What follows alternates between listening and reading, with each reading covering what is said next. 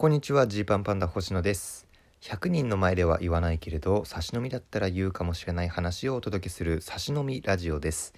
えー、よろしければこれからも差し飲みにお誘いしたいのでフォローボタンを押していただいて更新通知を受け取っていただけると次の差し飲みの機会がわかります。そして耳だけ使っていて手が暇だよという方は画面上に出ているハートとかニコニコネギのマークなどを押していただけると非常に喜びます。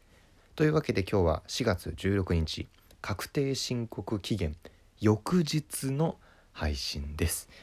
終わりました。終わったよ本当にもう。えー、私星野がね税理士として抱えていた確定申告のお仕事はなんとか全て期限内に終えることができました、まあ、もちろんねあのまだ処理しなきゃいけないこととかはちょっとあったりするんですけれどとりあえず一安心という感じでですね特に今回はハラハラしました。というのも、えー、今レギュラーでね、えー、渋沢栄一から学ぶ経済っていう番組とかで、まあ、毎週寸劇を書いていたりとかあの YouTube の弥生さんの YouTube で、まあ、企画の案とか原稿を書いていたりとかあとまあ普段のライブで、えー、ネタをやったり新ネタを作ったり。で今年は r 1にも出ていたのでまあ、r 1グランプリね敗者復活まで準決勝敗者復活ですごいいい経験をさせていただきました。そういうところまでこうまあエネルギーを注いでいたら意外と確定申告だけに注げる時間がないぞと。であそうですね。あと YouTube とかもやっていたんで確定申告の YouTube とかもね、えー、1月2月に上げたりしていたのであれ？気づいたら結構あれ？本当の作業の方の確定申告大丈夫？みたいな。非常にハラハラしたんですけどなんとか4月15日の夜10時ぐらいに終わりました。でこの確定申告期間というのはねもう極限状態になるわけですよ。終わるかどうかわからないプレッシャーとそしてもう膨大な作業作業量を一人で抱える状態。まあ僕は人を雇ってるわけではないですから全部自分で作業しなきゃいけないんでね。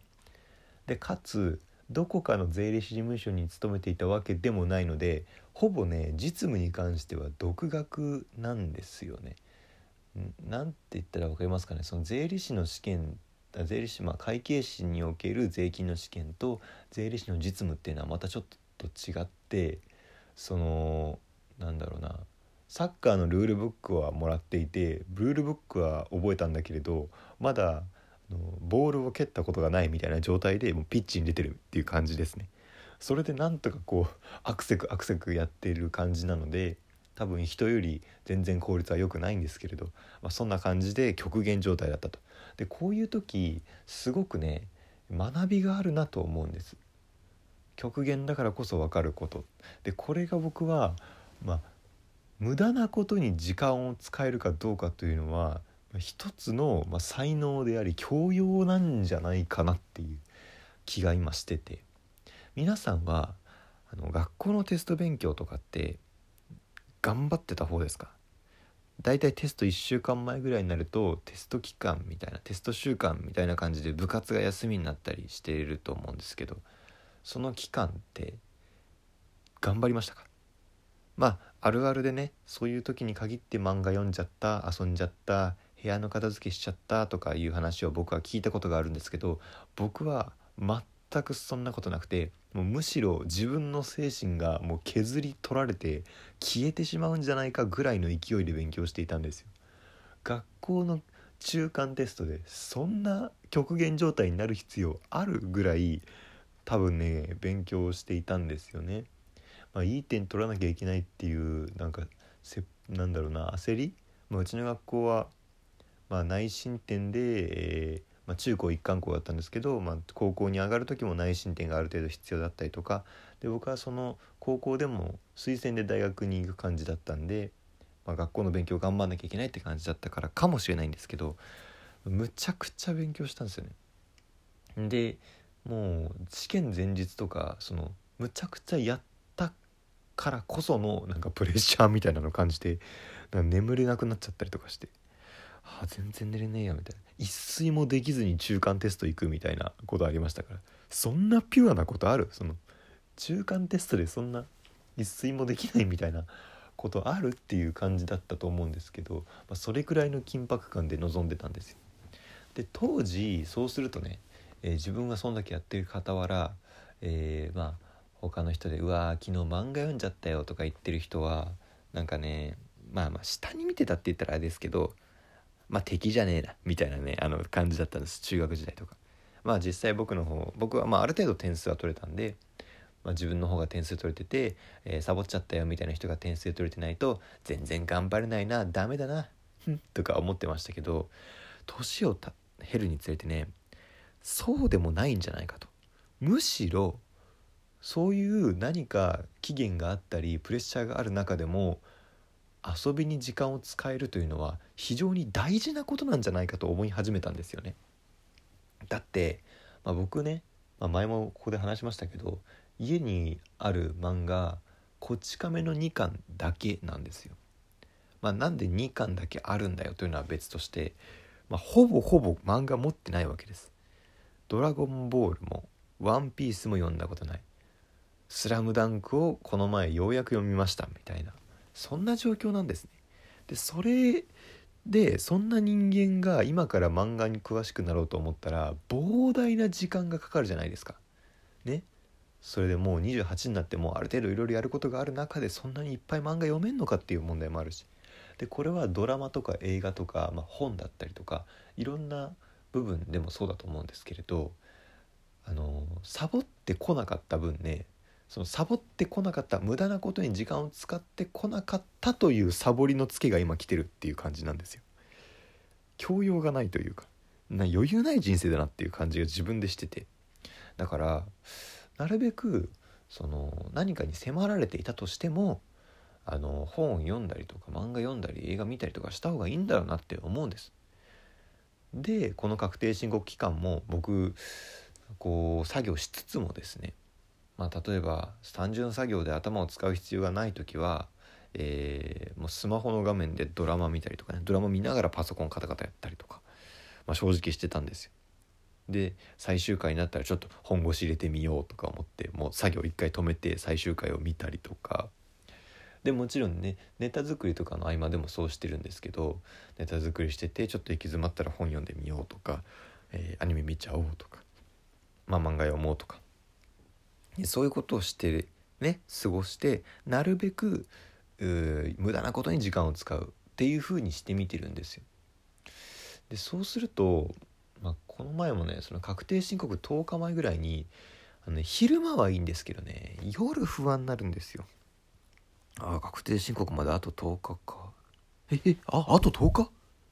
あえあと10日だけ？みたいになってえ待って待って。えこれとこれやってないでしょ？これやってないで。明日は、えー、これの仕事なんで確定申告はやらないから。えじゃ実質9日？え待って待って。全然終わってない。えやばい。うわえー、なんで昼間「進撃の巨人」読んだの？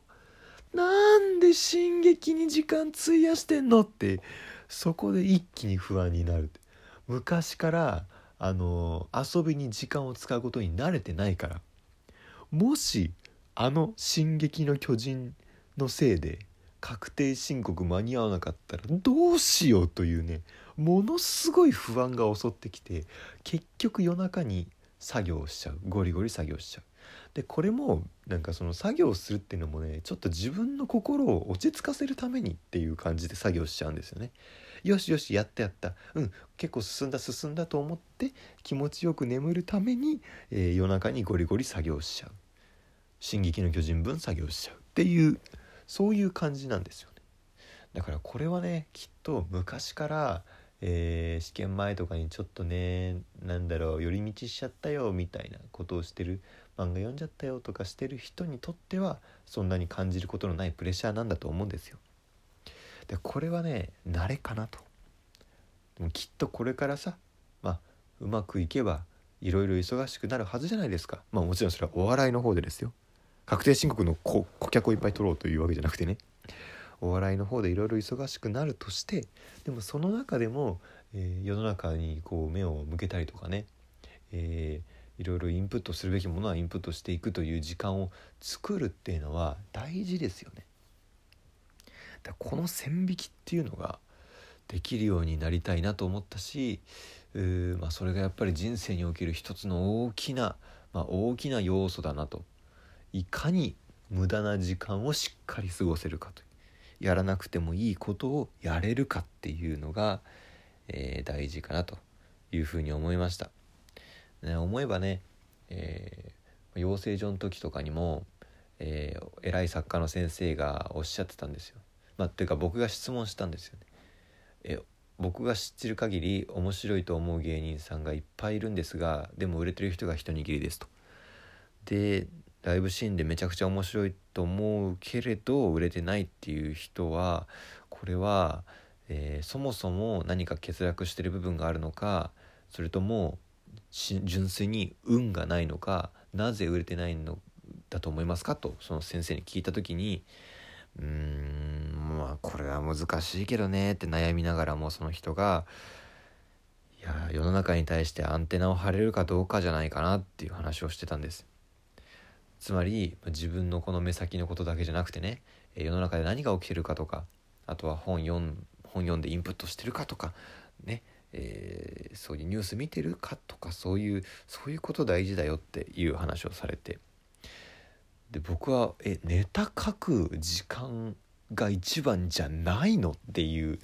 風にその当時はめちゃくちゃ衝撃受けたんですけど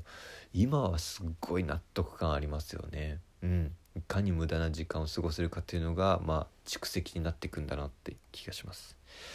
えー、僕もね本読もうと思って1ヶ月前ぐらいから栄養に関する本をねちょっと手に取ったんですけどまだタンパク質が体を作る役割を果たすところまでしか読んでないです。家庭科で習ったよそんなところはっていう感じですけれどね。というわけで、えー、今日はこの辺りでお開きです。ありがとうございました。